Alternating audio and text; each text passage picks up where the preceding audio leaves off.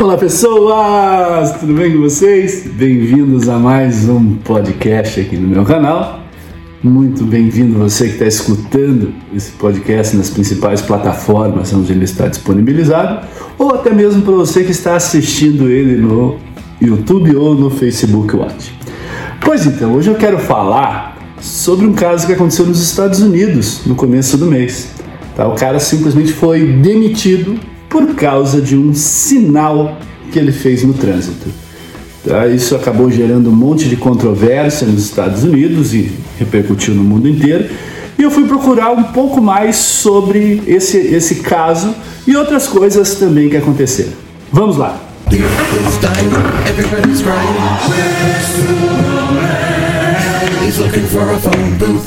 Pois então, no último dia 3 de junho, um americano chamado Emmanuel, Emmanuel Cafferty, tá, de 47 anos, ele voltava para casa depois de mais um dia de trabalho. A rotina do Emmanuel era passar entre 8 a 12 horas por dia fazendo inspeções na rede subterrânea de gás e de eletricidade na cidade de San Diego, na Califórnia. Conta ele que era final de tarde, que fazia muito calor ele estava na caminhonete da empresa, a, a janela estava aberta, o baço esquerdo dele estava para fora do veículo. E segundo Keffert, ele instalava as juntas dos dedos da mão esquerda com displicência. Né? Ele ficava estalando os dedos. E o polegar alongando os demais dedos em direção à palma da mão. É um tique que ele tinha que ele repetia muitas e muitas vezes durante o dia. Foi nesse momento que um homem desconhecido com um celular e uma conta no Twitter virou a vida de Cafferty simplesmente de cabeça para baixo. Esse fato aconteceu uma semana após o evento ocorrido nos Estados Unidos com a morte de George Floyd, aquele homem negro que estava desarmado e foi morto por um policial branco lá em Minneapolis. As imagens da morte do Floyd são, são chocantes. Se você não viu, entra na internet e procura que você vai encontrar as imagens disso tudo. Então, o assassinato de Floyd causou o que foi considerada a maior onda de protestos populares contra o racismo nos Estados Unidos. E nesse contexto, o simples estralar de dedos de Keffert acabou interpretado de uma maneira totalmente errada por um motorista de um outro veículo, como se fosse um gesto específico, um símbolo usado pelos supremacistas brancos. O homem começou a xingar, começou a buzinar e gritava para o Capet: Você vai continuar fazendo isso? E acabou sacando o celular para fotografar. Né, num dos relatos que eu encontrei de Capert, ele diz o seguinte: Achei que eu tivesse fechado ele no trânsito por acidente. Mas estávamos os dois parados no semáforo e eu não estava entendendo nada. Duas horas após o incidente, seu supervisor telefonou para ele e disse que ele havia sido denunciado como racista nas redes sociais e estava sendo suspenso do trabalho e o pior, sem receber os salários. Uma hora mais tarde, seus colegas chegaram à sua casa para levar a caminhonete e o computador da empresa embora. E cinco dias depois do fato ocorrido, ele foi demitido. Eu encontrei uma outra reportagem onde o Capert diz o seguinte: Foi assim que eu perdi o melhor emprego que já tive na vida. E o pior, o Capert não tem faculdade, ele é filho de imigrantes mexicanos, e ele estava em busca do sonho americano. Ele ganhava em torno de 41 dólares por hora, que já era o dobro do salário do emprego anterior que ele tinha. Na empresa ele tinha plano de saúde e de aposentadoria pela primeira vez na vida.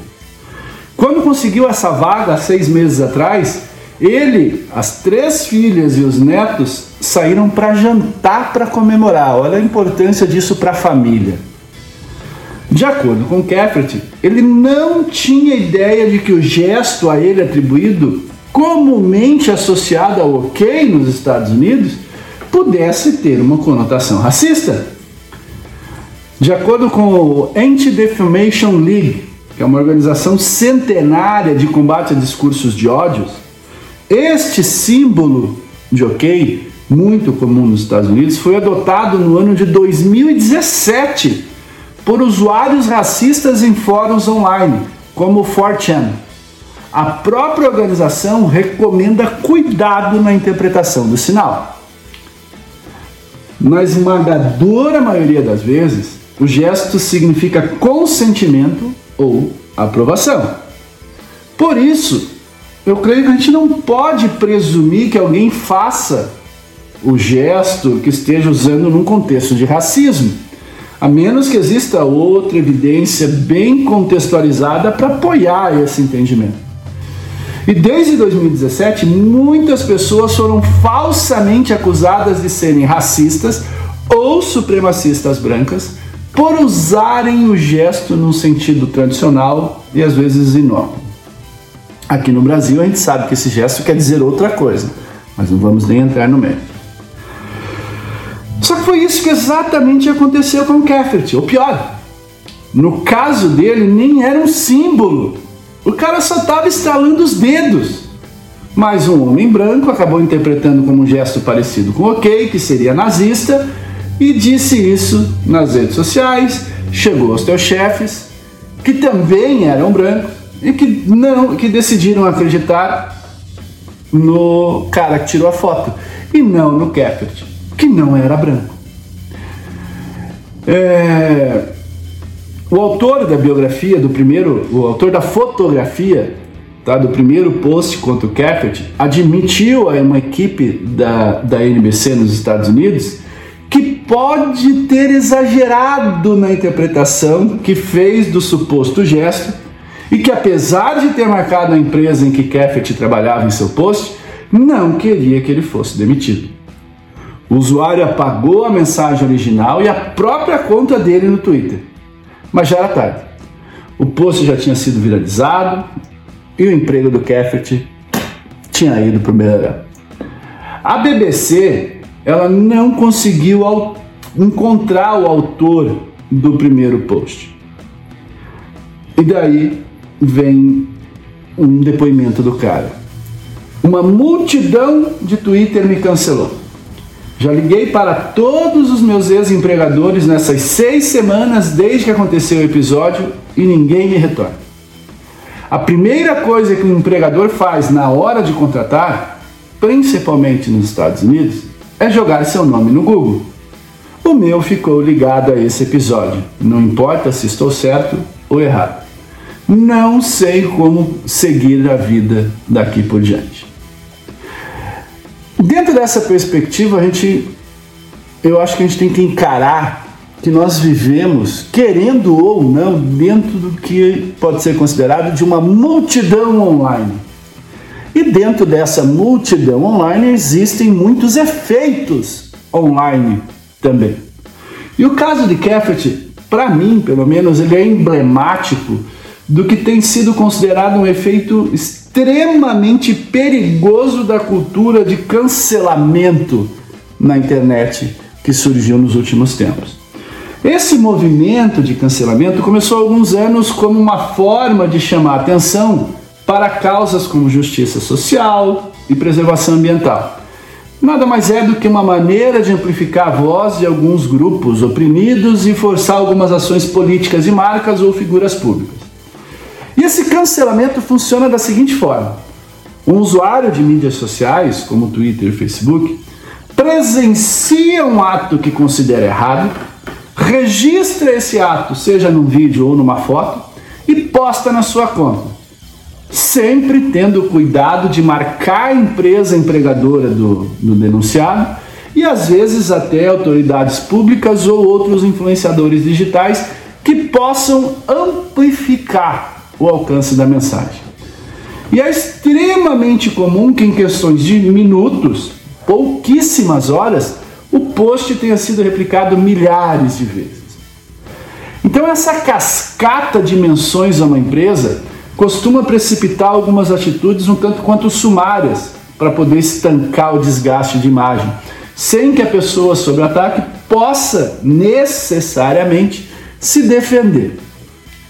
Né? Numa das reportagens que eu encontrei do Keffert, ele disse o seguinte: No meu caso, eles me ouviram uma vez e logo já me demitiram. Fica parecendo que concluíram que eu era racista mesmo. Uma empresa nos Estados Unidos, né, um jornal, procurou a empresa do Keffert, a SDG&G, onde ele trabalhava, mas não obteve retorno até pouco tempo atrás.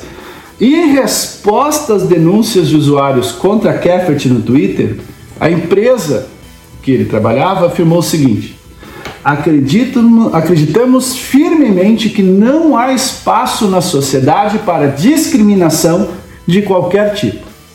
E ainda foram mais além, disseram que abriram uma investigação sobre a conduta do funcionário. Esse tipo de cancelamento que está assolando a internet nos nossos dias é mais do que uma trollagem típica.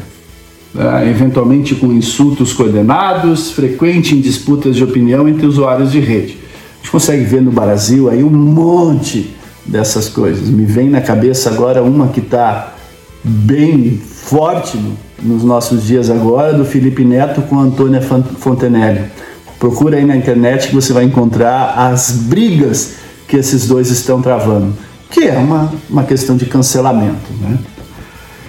É, então, esse cancelamento é um ataque à reputação que ameaça emprego e os meios de subsistência atuais dos cancelados.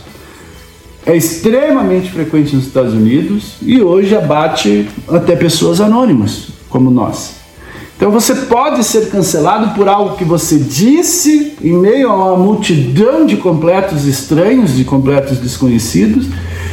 Se um deles fizer um vídeo ou tirar uma foto por causa de uma piada que soou mal nas mídias sociais, ou por algo que você disse ou fez, até pode ser muito tempo atrás, ou sobre algo qual há algum registro na internet, você pode ser cancelado.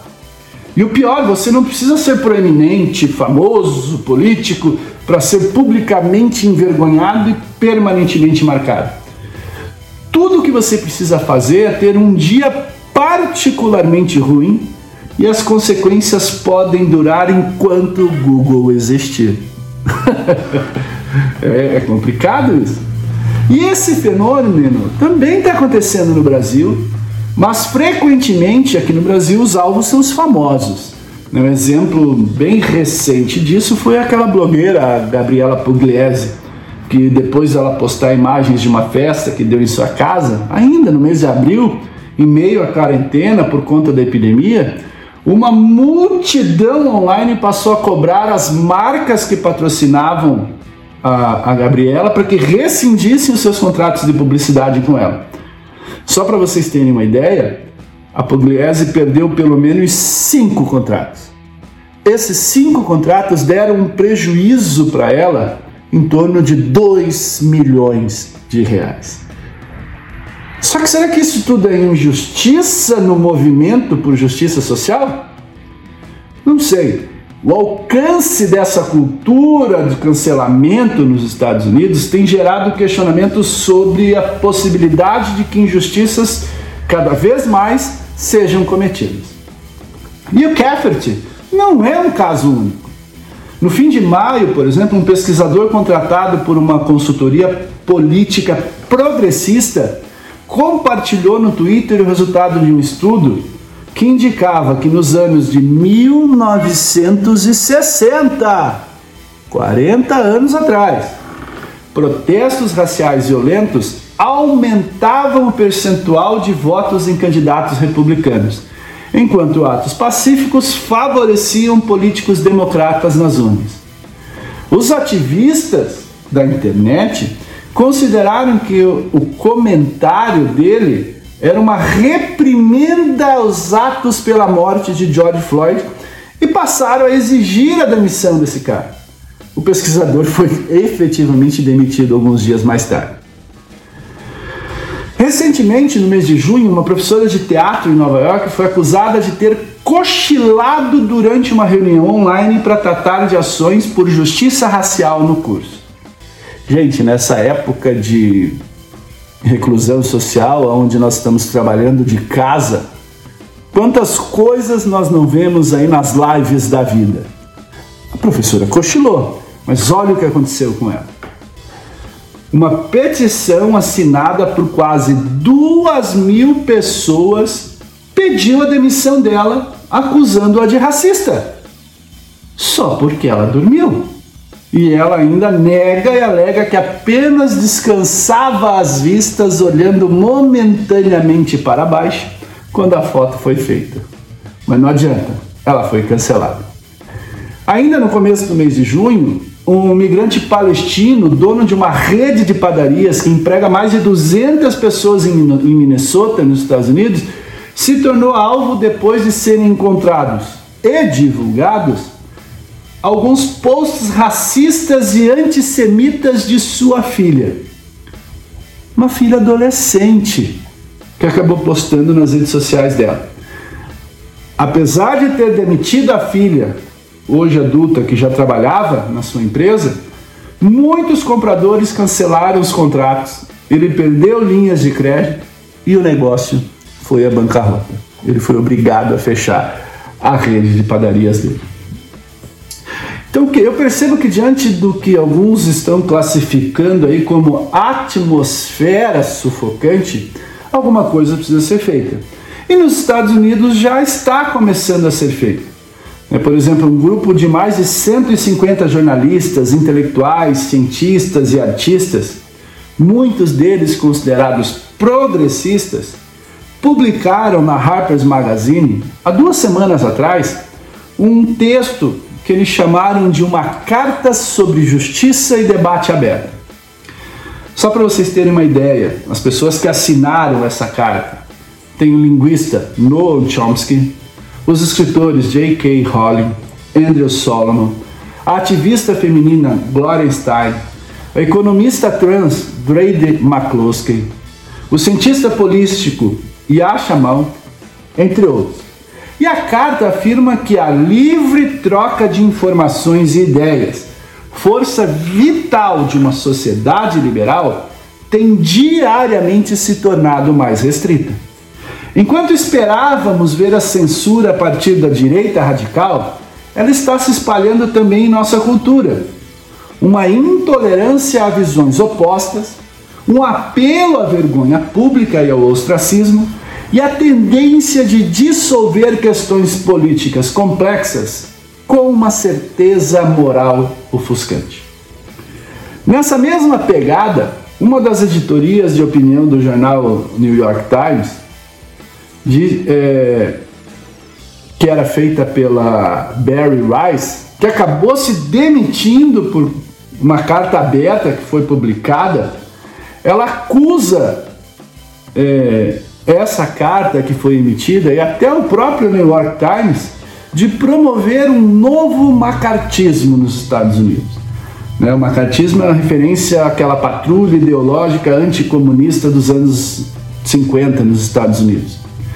E ela disse assim, a Weiss, artigos publicados com facilidade há apenas dois anos agora colocariam um editor ou um autor em apuros. Isso se ele não for demitido.